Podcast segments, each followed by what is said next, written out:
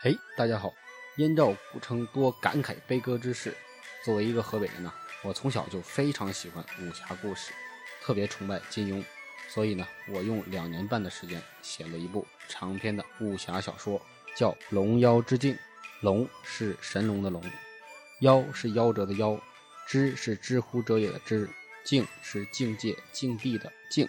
字面的意思呢，就是青龙夭折之后的境地。这部小说设置了非常多的反转，非常多的伏笔，主角们的性格呢也是各种各样，反派呢也不是那种蠢到无边的傻瓜，所以双方斗争起来非常的精彩。里边呢有大量的离奇的情节和热血狂暴的战斗情节。这部小说呢已经授权给喜马拉雅，由一个非常专业的团队改编成了有声小说。无论是男生还是女生，都非常的入戏，非常的精彩。希望大家多多的支持，去订阅、去评论、去转发，在喜马拉雅搜索“龙妖之境”就能收听，拜托了。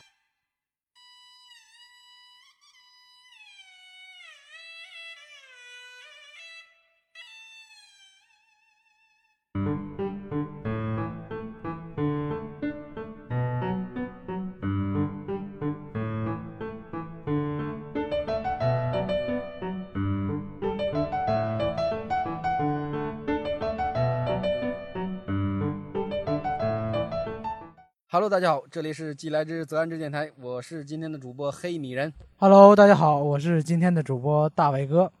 接着上期给大家聊误解儿时的那些想不明白、听不明白、自己搞不懂的事儿。小时候我觉得有一个最具欺骗性的东西，就是爹妈不让吃鱼子，说吃了鱼子会变傻、会变蠢、会这个流哈喇子，满嘴流哈喇子，一脸蠢相。对我们那是说吃了鱼子儿会。不识数，就是说你做算术算不明白了，还有就是你数数数的时候，你就可能一二三啊七八九二十一二就数不明白了那种。啊，吃鱼子儿不识数，对对对，我们也有这个顺口溜。嗯嗯。所以我记忆里边，小时候吃鱼的时候，鱼籽儿都是爸妈吃，我们小孩从来不吃鱼籽儿。真的怕到时候数不清数了，然后考个大零蛋，那就完了。那你不会反问一句吗？你说你们大人吃了之后不会变傻吗？但那会儿认为大人已经长大了嘛，发育到上限了，所以无所谓了，是吧？呃，不是，就是大人已经识数了，而我们小孩呢，就是正在学识数这个过程中，所以说那会儿认为我在学呢，如果我吃了呢，可能就学不会了，或者说学乱套了。大人呢，他已经学会了，再傻呢，他也是有这项技能了。所以他们吃没事儿啊！你这个解释确实还挺能说服人的。你后来是怎么破了这个错误、这这个误解的错误认知的？好像也没有特别的去去查什么资料或者去证实怎么着的。我记得是有一次吃了一次鱼籽儿，哎，发现这个鱼籽儿挺香的哈，真的挺香。所以后来就尝试着慢慢吃，感觉对智力也没有发生什么样的影响。因为那会儿上学嘛，学习成绩还不错，就慢慢。开始一直吃鱼籽儿，再到后来了解这个鱼籽儿是什么东西了之后，哎，也就无所谓了。我是怎么破的呢？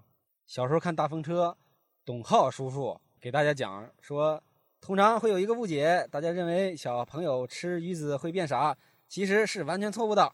小朋友不但吃鱼子不会变傻，而且还会变得更加聪明，因为它里边富含什么什么什么什么什么什么什么。好像我就记住一个词叫软磷脂，我不知道记得清楚不清楚。说促进大脑发育，哎，从那以后，只要我家做鱼，我就抢着鱼子吃。我爸我妈，因为他们没看，他们不懂啊，说别吃啊，变傻，不识数啊！你们这都是谣传，都是不科学的。董浩叔叔说了，吃鱼子反而更聪明。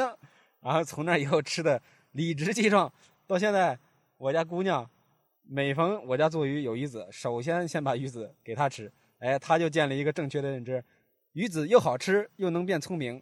鱼子都是属于我的，你们都不许吃，跟我们小时候恰好完全反过来。对，这个鱼子儿啊，是一种非常有营养的食品，它含有大量的蛋白质啊、维生素、核黄素等等，它是人类这个大脑和骨髓的非常良好的这个补充剂、滋长剂。所以你对你们姑娘家的做法是完全正确的。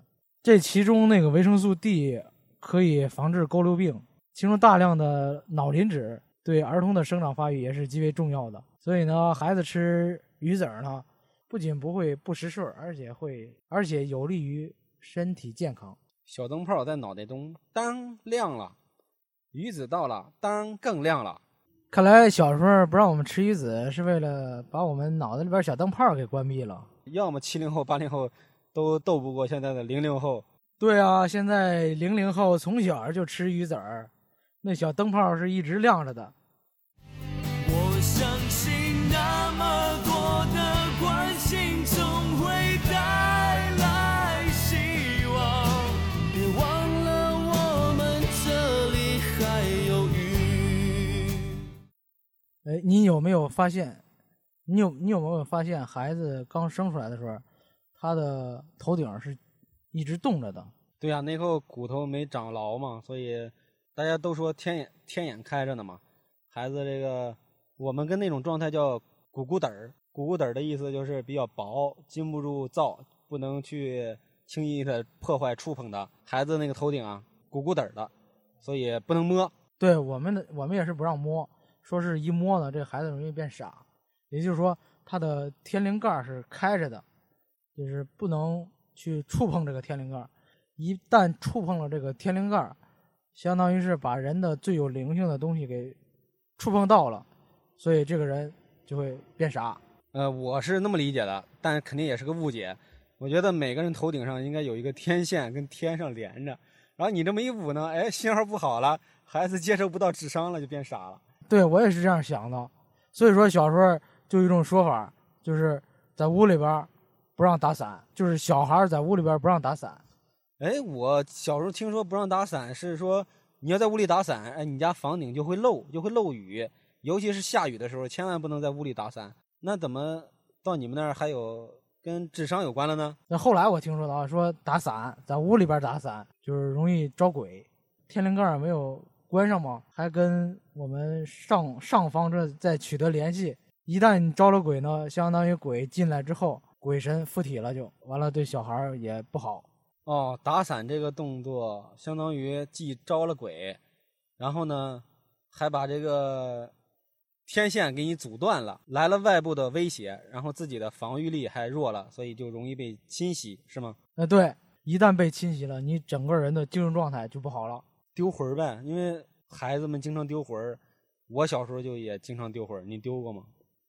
我也丢过，就是丢了得，我们那儿叫叫叫，就把圈魂叫叫叫一叫，要把魂叫回来，让让魂归体，这样你的整个人的状态就要好了。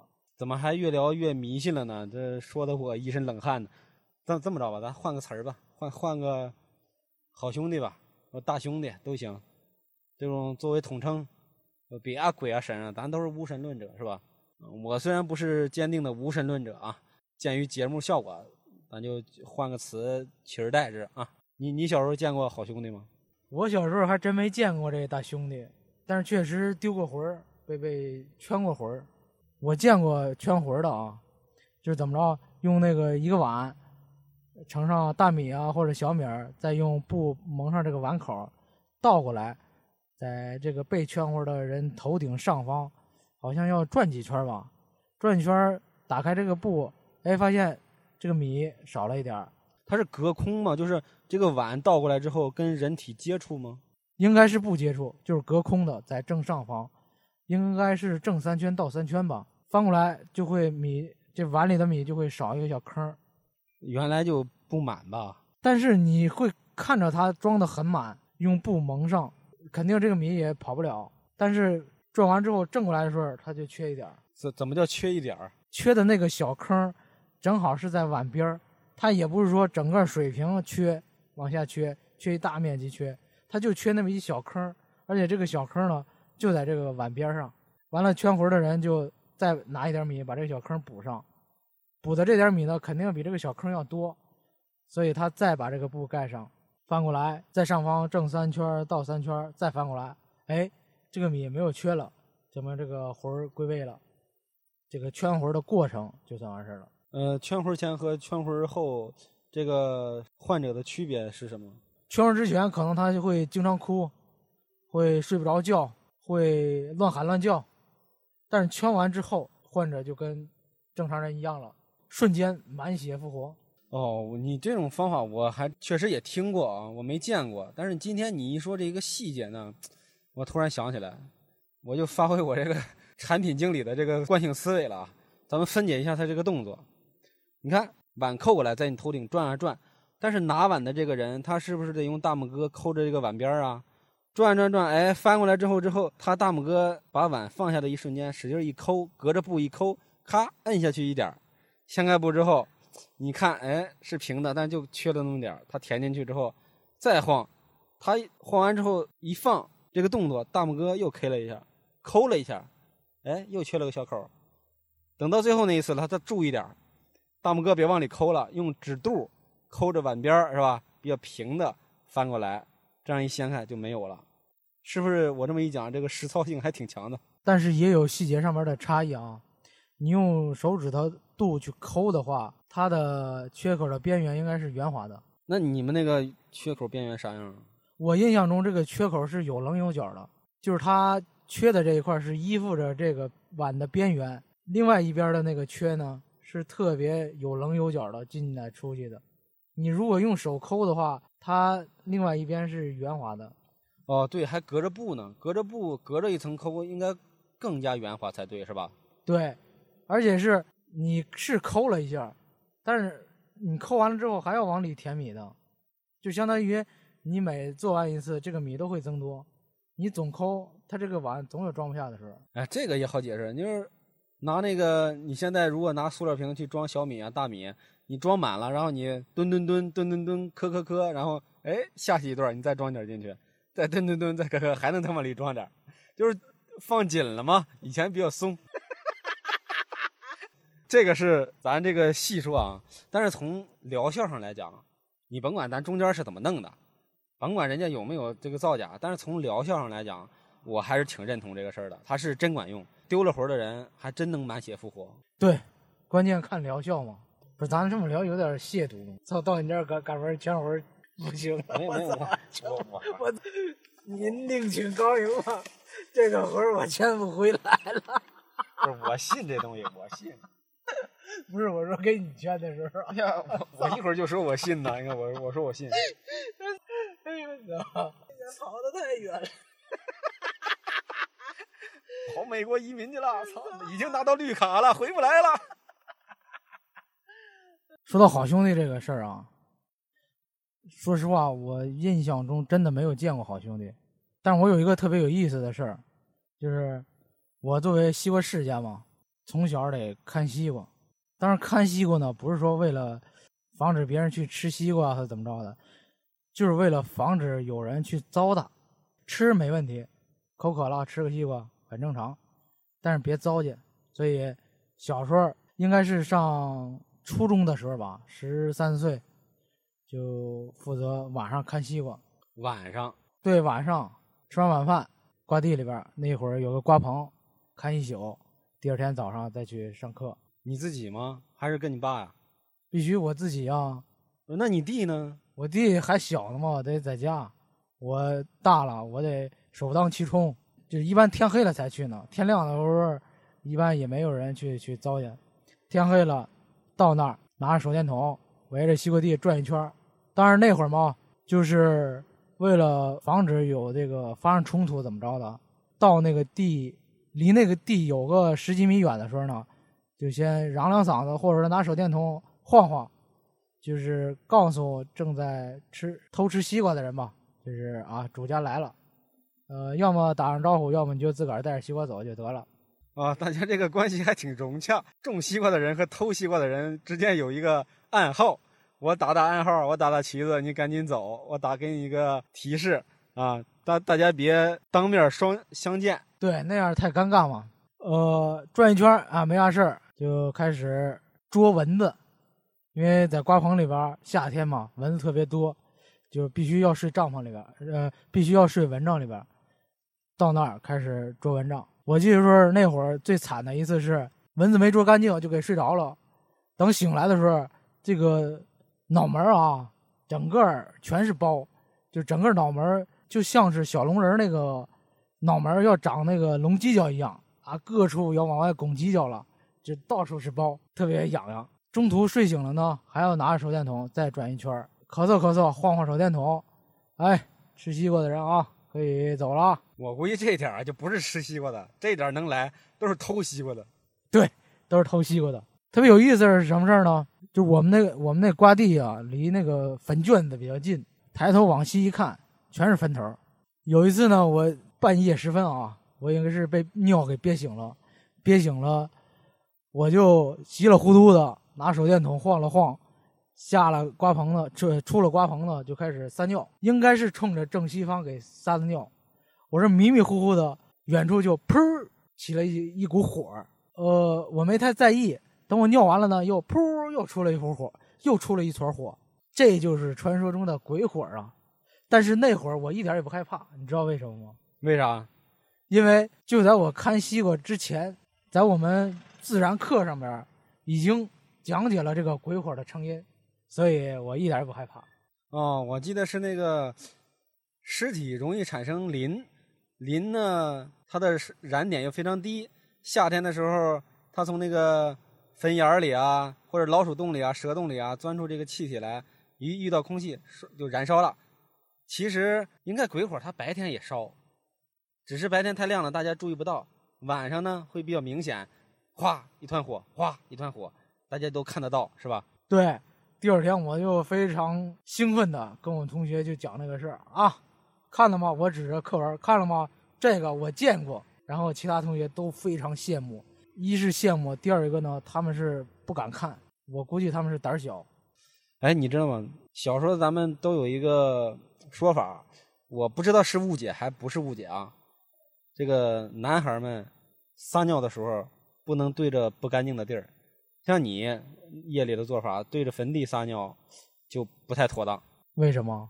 我给你举个例子，我同学他外出打工，应该也初中毕业了，那时候他就是对着一个呃犄角旮旯，还不算说太什么的地方，撒了一泡尿，结果从那之后就迷糊了，迷糊就跟小时候失了魂儿一样，就每天跟梦游似的，脚踩在棉花上，神志有点不清，没有精神头儿，失魂落魄的。后来就去给他捧了捧，劝了劝魂儿，就好了。说一般说男孩子爱在野外撒尿嘛，撒尿的时候不能对着这个什么，不能对着不干净的地方，你找一个正大光明的地方，不然你阳气外泄的时候，正好是别人入侵你的时候。但是我有点疑惑啊，我们在野外撒尿的时候，不都得冲着犄角旮旯吗？要不然很容易走光啊。白天没事儿嘛，白天犄角旮旯也有阳光嘛，也不怕嘛。你夜晚你站在大路上撒尿也爆，就也走不了光嘛。哦，是这样。我们那儿有个说法就是，白天撒尿的时候不能冲着太阳，我们那是不能冲着风，冲着太阳是对太阳的不恭敬，我们那儿冲着风是是怕尿鞋上是吧？不对。小时候都迎风尿三尺嘛，老了才顺风尿一鞋呢。哎，黑明，你遇到过好兄弟吗？我说实话，我不确定我遇到过没遇到过，但是小时候这种类似的事儿也经历过，就是丢魂儿。我不知道咱们是误解了科学呢，还是误解了这个玄学。我小时候有两段特别记忆深刻的丢魂儿的事儿。哎，赶紧讲讲，赶紧讲讲，让我也误解误解。呃，有一次是这样，年纪呢稍大点儿了，大概是在五六年级的时候，那时候就学会开三马了嘛。我妈呢和我大姨去看我姥姥，我呢就自告奋勇，反正周末也没事嘛，我就开着我们家的三马车，驮着他俩去我姥姥家了。哎，到了他到了我姥姥家，他们在那儿中午要吃饭呢，要收拾啊。我没事儿，我就放下他们，我就回来了。回来之后，我自己在家里就玩儿。他们告诉我约定好了，下午三点去接他们。我说行，没问题。哎，下午三点，我自己把那个三轮那个三马摇着了，摇着了之后，我就出来了。出来呢，从我们的那街上走。呃，当时情况说一下啊，我们那条小街连着一个大街，成一个 T 字形，啊，就是先从我们小街出来，然后一拐九十度到大街上。我们那大街两旁呢有很多猪圈，这个猪圈呢就跟咱们前以前聊的那种似的，它有一部分猪圈下线的那部分，它其实是跟路面基本持平的，对吧？啊，啊，我开着我们这小三马从我们家出来，就往大街上走。还在我们这小街的时候呢，哎，我一个堂哥，他是开小卖部的，他正好拉货回来，把他家那个三马就停在路半边了。那个路又很窄，我觉得我测量了一下啊，我觉得能够过去。但是呢，我走的时候没把握好，我用我的车帮怼了一下他的车帮，他那个车就直接就走了。他那个车是熄火了啊，就我怼了他一下，他就顺着我们这小街就开始慢慢往前溜。我这会一看，哎呀，车跑了不行，我赶紧把我这车停住，然后我就喊我那哥，我说哥，你车走了。这时候呢，这车就慢慢的往前走走走走。我们那个小街通向这个大街啊、主街啊，其实它是有个缓慢的坡度的。这个车呢，就慢慢走，越走越快，越走越快，加速度越快越快。唰，一到大街上，如有神助啊，那个把歘一个九十度拐弯，这个车瞬间就拐过来了，顺着大街就开始往前跑。而且那个大街是有个更大的坡度，跑得特特别快，跑跑跑跑跑，就是不是有个三四十迈了，就跟你开着车开起来似的。刚跑出了不太远，奔着路边的一个猪圈就去了。哦，我在后边追，我也追不上，我还害怕。我说这车要是自己跑出去撞人或者怎么样的，那出了问题怎么办？这时候我那哥就从他家冲出来啊，然后也开始追着车。这个车压了一个砖头，前轮跳起来了，后轮接着往前跑，哐腾一声，前轮直接陷到了猪圈里。这时候我我那堂哥呢也追过来了，他使劲一拉车，把车也拉住了。这个车就停在了猪圈旁边，就像电视剧里边，哎，一出现什么危险，一个后轮或者前轮啪掉到悬崖下边了，整个车停住，晃晃悠悠，晃晃悠悠，旁边的人也不敢动，也不敢下车，就跟那场景是一模一样的。那个三马前轮已经掉下去了，后轮在外边停着。哎呀，我说这呀，终于没出事，吓死我了。然后我那堂哥看了看，说：“你这干啥呀？”我说：“我说我去接我妈。”他说：“你那那你去，走吧，走吧。”对对。然后我就开着三马又走了，他自己可能又找几个哥们儿把这车再弄上来。我在去的路上呢，我没感觉到身体有什么不适，但是我就心里一直在回想这个事儿，就因为太害怕了，一直在回想。到了我姥姥家，我把我妈跟我大姨接上，哎，先回到我们家把我妈放下，再开着车把我大姨送到家，然后我自己再返回来。其实这个过程中，我一直没觉得。身体有什么不适？但是到了家睡了一宿，第二天坏了，起不来了。好兄弟来了吗？我不知道啊，我就起不来了。怎怎么还起不来了？这哪儿起不来了？人起不来了。我记得当时我就躺在炕上，呃，就觉得浑身无力、乏力、没有精神，就总想睡觉。而且呢，我睡醒之一觉之后，觉得头晕目眩的，一抬头，哎呀，我看那个我那枕头上。掉了好多头发，得有个十来根儿我那时候才十多岁啊，不可能啊。然后我妈就说：“你说你老躺着干嘛？你这么，你十多岁的大小伙子，你赶紧活动活动啊！你是难受还是怎么着？来摸摸我，我也不发烧。”我说我不愿意动啊。我妈也没太在意，然后就去干活了。等到下午回来呢，我还那德行，就相当于我也我们躺一直躺着没动。我妈说：“你是不是？”在家里憋太久了，你跟我下地到地里玩会儿，你到咱这个梨树地啊、什么桃树地啊，你转一转。我说也行，我去吧，我就骑着车跟我妈去了。但是在骑车的这个过程中，我就感觉浑身特别累，我感觉蹬自行车都没力。到了梨树地里，我妈开始干活，哎，我就总想躺，我就拿了一个鱼鳞口袋子放在铺在地上，咔嚓往那一躺，又开始睡觉。然后我妈就说：“你这是？”其实我妈是想让我帮她干点活她说：“你这来了，跑这儿又睡来了，赶紧吧，回家吧，也不干活然后我们娘俩就开始回家。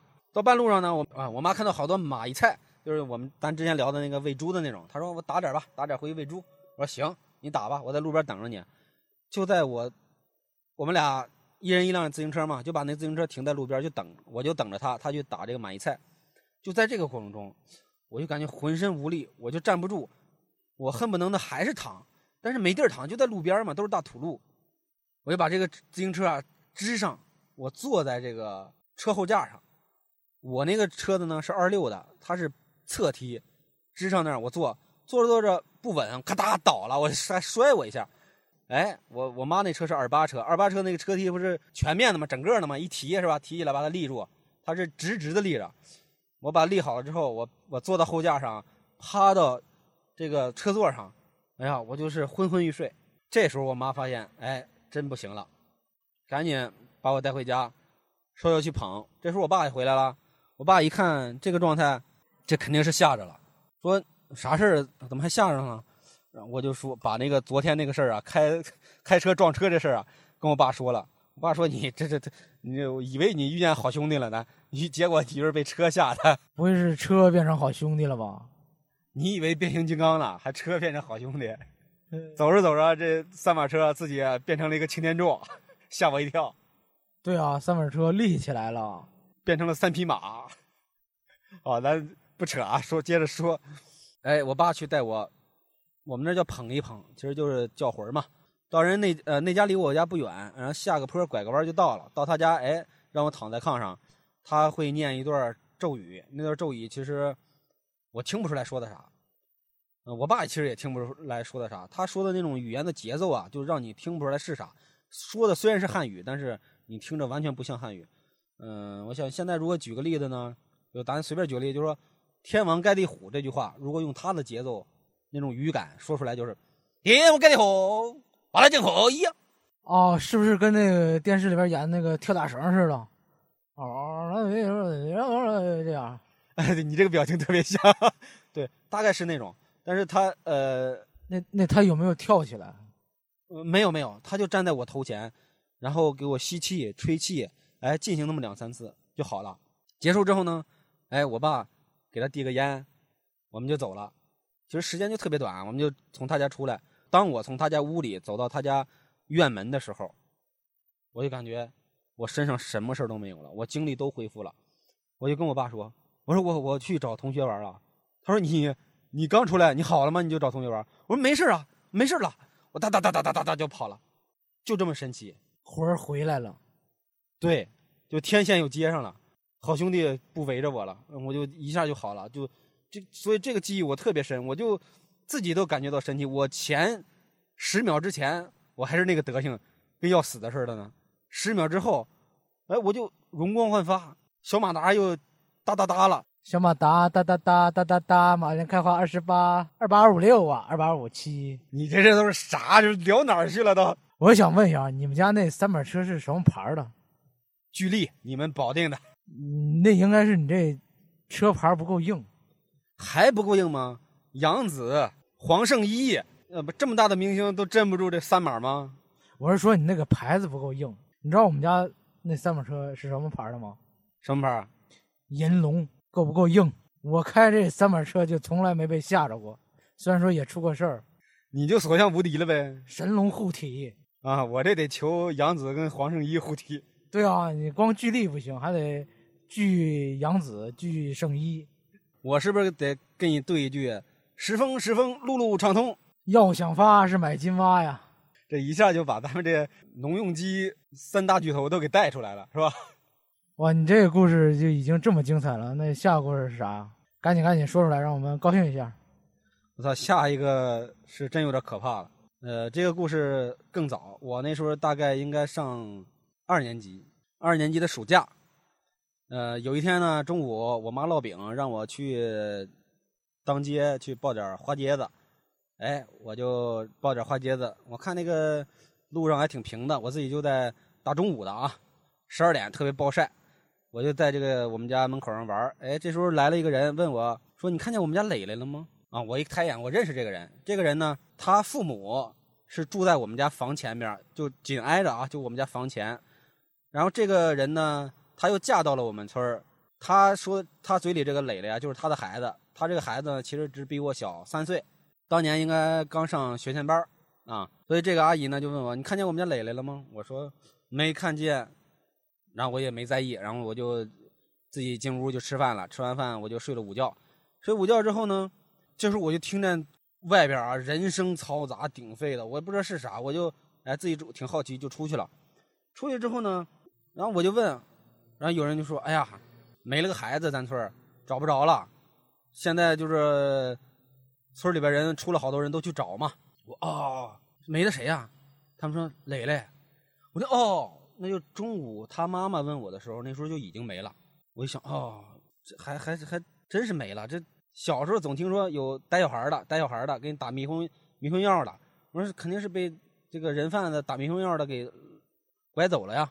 然后我就又回家了，回家自己玩，玩到这个不太热的时候，我感觉应该在下午三四点钟吧，四点钟，哎，我大哥来找我了，说走啊，小三跟我去游泳去。我说走走走走走走，因为我那时候还小，其实还不太会游泳。我大哥他是我堂哥啊。他游泳比较好，他就带着我去，离我们家大概有七八十米远，有一个大坑，就池塘那边呢，就是已经有一些人了，大家在议论纷纷的，我不知道在干啥。但是到了跟前呢，我就惊了，为啥？看见大看见好兄弟了？没有，当时我一到我们那个坑边，发现整个坑边站满了人。我们那个坑啊，大概是一个什么样的呢？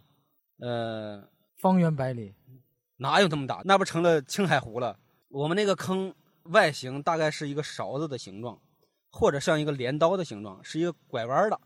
整个坑边呢围满了人，乌乌泱泱的，顺着这个坑的这个外边沿呢站满了。我都我当时都吓坏了。我一看，几乎我们村所有的人，大人、孩子、男人、女人、老人都站在那儿。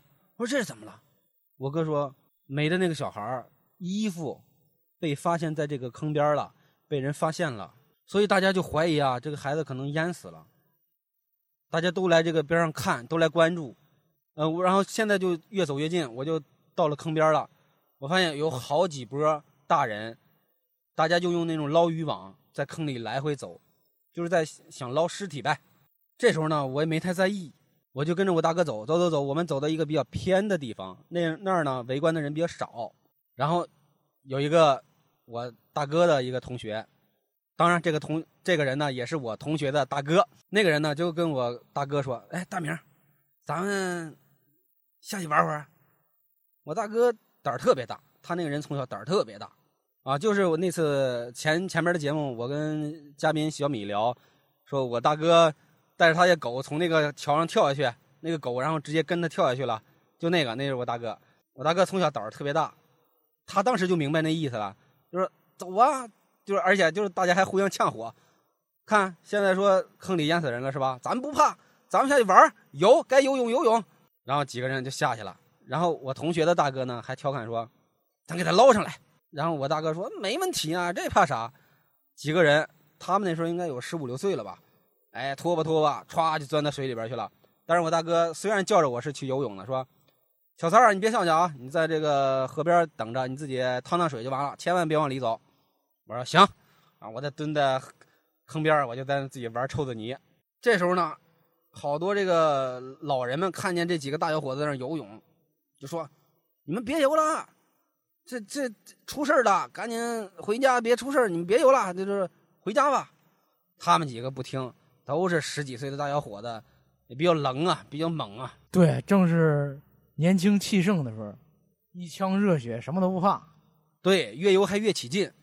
就在这时候，他们几个啊游泳的那个地方大概离我有二十米，我其实是能够特别清晰的听出他听清他们说话了。这时候，我同学的大哥突然就不动了，表情僵滞，然后对着我大哥说：“大明，在这儿呢。”我操！我在岸边听着这句话之后，我都汗毛都炸起来了。然后我大哥说：“哪儿呢？哪儿呢？哪儿呢？”他现在就往那边走，走到走到那个人跟前之后，当时的水深是到我大哥的这个到我大哥的这个胸部啊。但是我能明显看出他的一个动作，就是他的脚往下崴，崴完之后使劲一提，一气呵成，他脚往上一提，他右手一抓，咔往高一举，啪一具尸体就出现在水面上了。哎呦我去，这孩子怎么样了？当时我就看见这个孩子脑袋朝下，脚腕子被我大哥攥在手里，整个身体的颜色是那种泥黄色，还也有有隐隐有点发青。这时候整个。大坑周围所有的人都沸腾了，不能叫沸腾，就是大家都懵了，哇，就开始大喊大叫，就说在那边呢，在那边了，大家就开始朝这边来。我就看那些人啊，围着这个坑的边儿绕很大一圈，又绕到我们这边来，哗，就全往这边跑。我当时都有点吓坏了，因为场面太大了。然后我大哥就开始抱起这个孩子，就往坑边走。他们几个大孩子抱着那个小孩的尸体，从我面前走过。这个孩子的尸体离我最近的时候只有三十公分，我整个眼睛不能离开，我一直盯着他看，一直盯着他看，就吓得已经受不，就吓得已经受不了了。那你怎么不闭眼或者把眼把脑袋转过去呢？不是，当时都懵了，都不不知道该怎么办了，就就眼睁睁的看着。然后我们几个，不是他们几个在前走，我就在后边跟着。这时候，这个被淹死的孩子的叔叔就跑过来了，我记得特别清楚，他一下就哭了，他说：“磊磊磊磊！”就就喊。然后从我哥手里接过这个孩子之后，就开始要跑，他就想可能是想马上送到医院。但是现在村里有有人就说：“赶紧控控水，有可能还没事儿没死。”哎，旁边呢有好多的这个树林木林，堆成一堆儿正好是一个斜坡。他叔叔呢就把这个磊磊放到这个斜坡上，开始控水，拍，一边哭一边开一边喊。这时候啊整个人已经全部都拥到这边了，大家都挤不动了，都围着。这时候我离这个孩子还是非常近，大概也就两米的距离。就在他拍的这个过程中，从嘴里掏出了一把泥和水草，但是下一瞬间，这个孩子不是倒立着吗？两股血从鼻子唰就窜出来了，然后倒流过眼睛，流向头顶，滴到地上。这时候，大家一看血出来了，赶紧招呼他叔叔抱起孩子往医院跑。这是在整个事件在我脑海中最后一个场景，我就站在人群中，那些人匆匆匆的从我身边都走过，我就呆立在原地，我就不敢动。最后大家都走都散了，我才回到家。但是回到家之后呢，我哪儿都不敢去，我一直跟着我妈。我妈上厕所我也跟着，我妈说我上厕所你跟着我干啥？啊，我不跟着，我就在院子里站着等着我妈。然后我妈做饭的时候，晚上做饭烧大锅，我就蹲在她身后。我妈说：“你老跟着我干啥？老蹲我身后干啥？你要想烧火，你帮我烧火。”然后我噔噔噔自己跑到前面就帮她填火，一句话不说。后来我妈发现不对，这肯定不对，然后就跟就到这个当街和我婶儿啊他们都说了说，因为当时街里边还有很多人在议论这个事儿，因为这这个事儿在我们那几的街上爆发性更强啊，因为是我大哥捞起来的，而我又是见证者，相当于我们这个街上有两个孩子是整个事情的亲历者。然后我一个婶儿就说：“哎呀。”这个小三儿肯定是被吓着了，先让他睡觉，安稳住他，我给他捧一捧。然后我听到这个呢，我妈就安慰，就就让我睡觉。其实我闭上眼之后，好久没睡着。他们估摸着我睡着了，但是我没睡着。这时候我婶儿就进来了，然后开始念这个所谓的咒语，念完之后给我捧、吹气什么的，然后一套手势下来，说睡觉吧。哎，我就睡着了。这个事儿有一个后来越想越害怕的事儿。我为什么害怕呢？因为这是我，我很小，就我当时很小，也是我人生中第一次经历这个我比较熟悉的一个人孩子死去。跟这个孩子的关系啊是什么呢？其实我们没有任何的这个血缘关系。首先，他姥姥家就住我家房前，我们之间没有任何的邻居，就我们两家是紧挨着的。第二个，这个孩子跟我斜对门的这个堂妹，他们是同班同学，当时他们都上。学前班过了那个暑假，他们就要升一年级了，所以我对这个孩子的熟悉又增加了一分。再一个呢，这个孩子的家就住在我们小学的一出大门口的那个胡同里，所以我很多时候上学放学也能看到他。还有一个情况就是，他跟我特别好的一个同学的妹妹是同桌，所以我去我那同学家玩的时候呢，跟他那妹妹也比较熟。所以呢，也听他那妹妹提起过这个孩子，这些都是在这个孩子被淹死之前的事儿。所以我对这个孩子又特别熟悉，而且恰恰是那天中午，大街上一个人都没有，我自己在这个太阳底下玩儿哎，他妈妈就走过来问我说：“你看见我们家磊磊了吗？”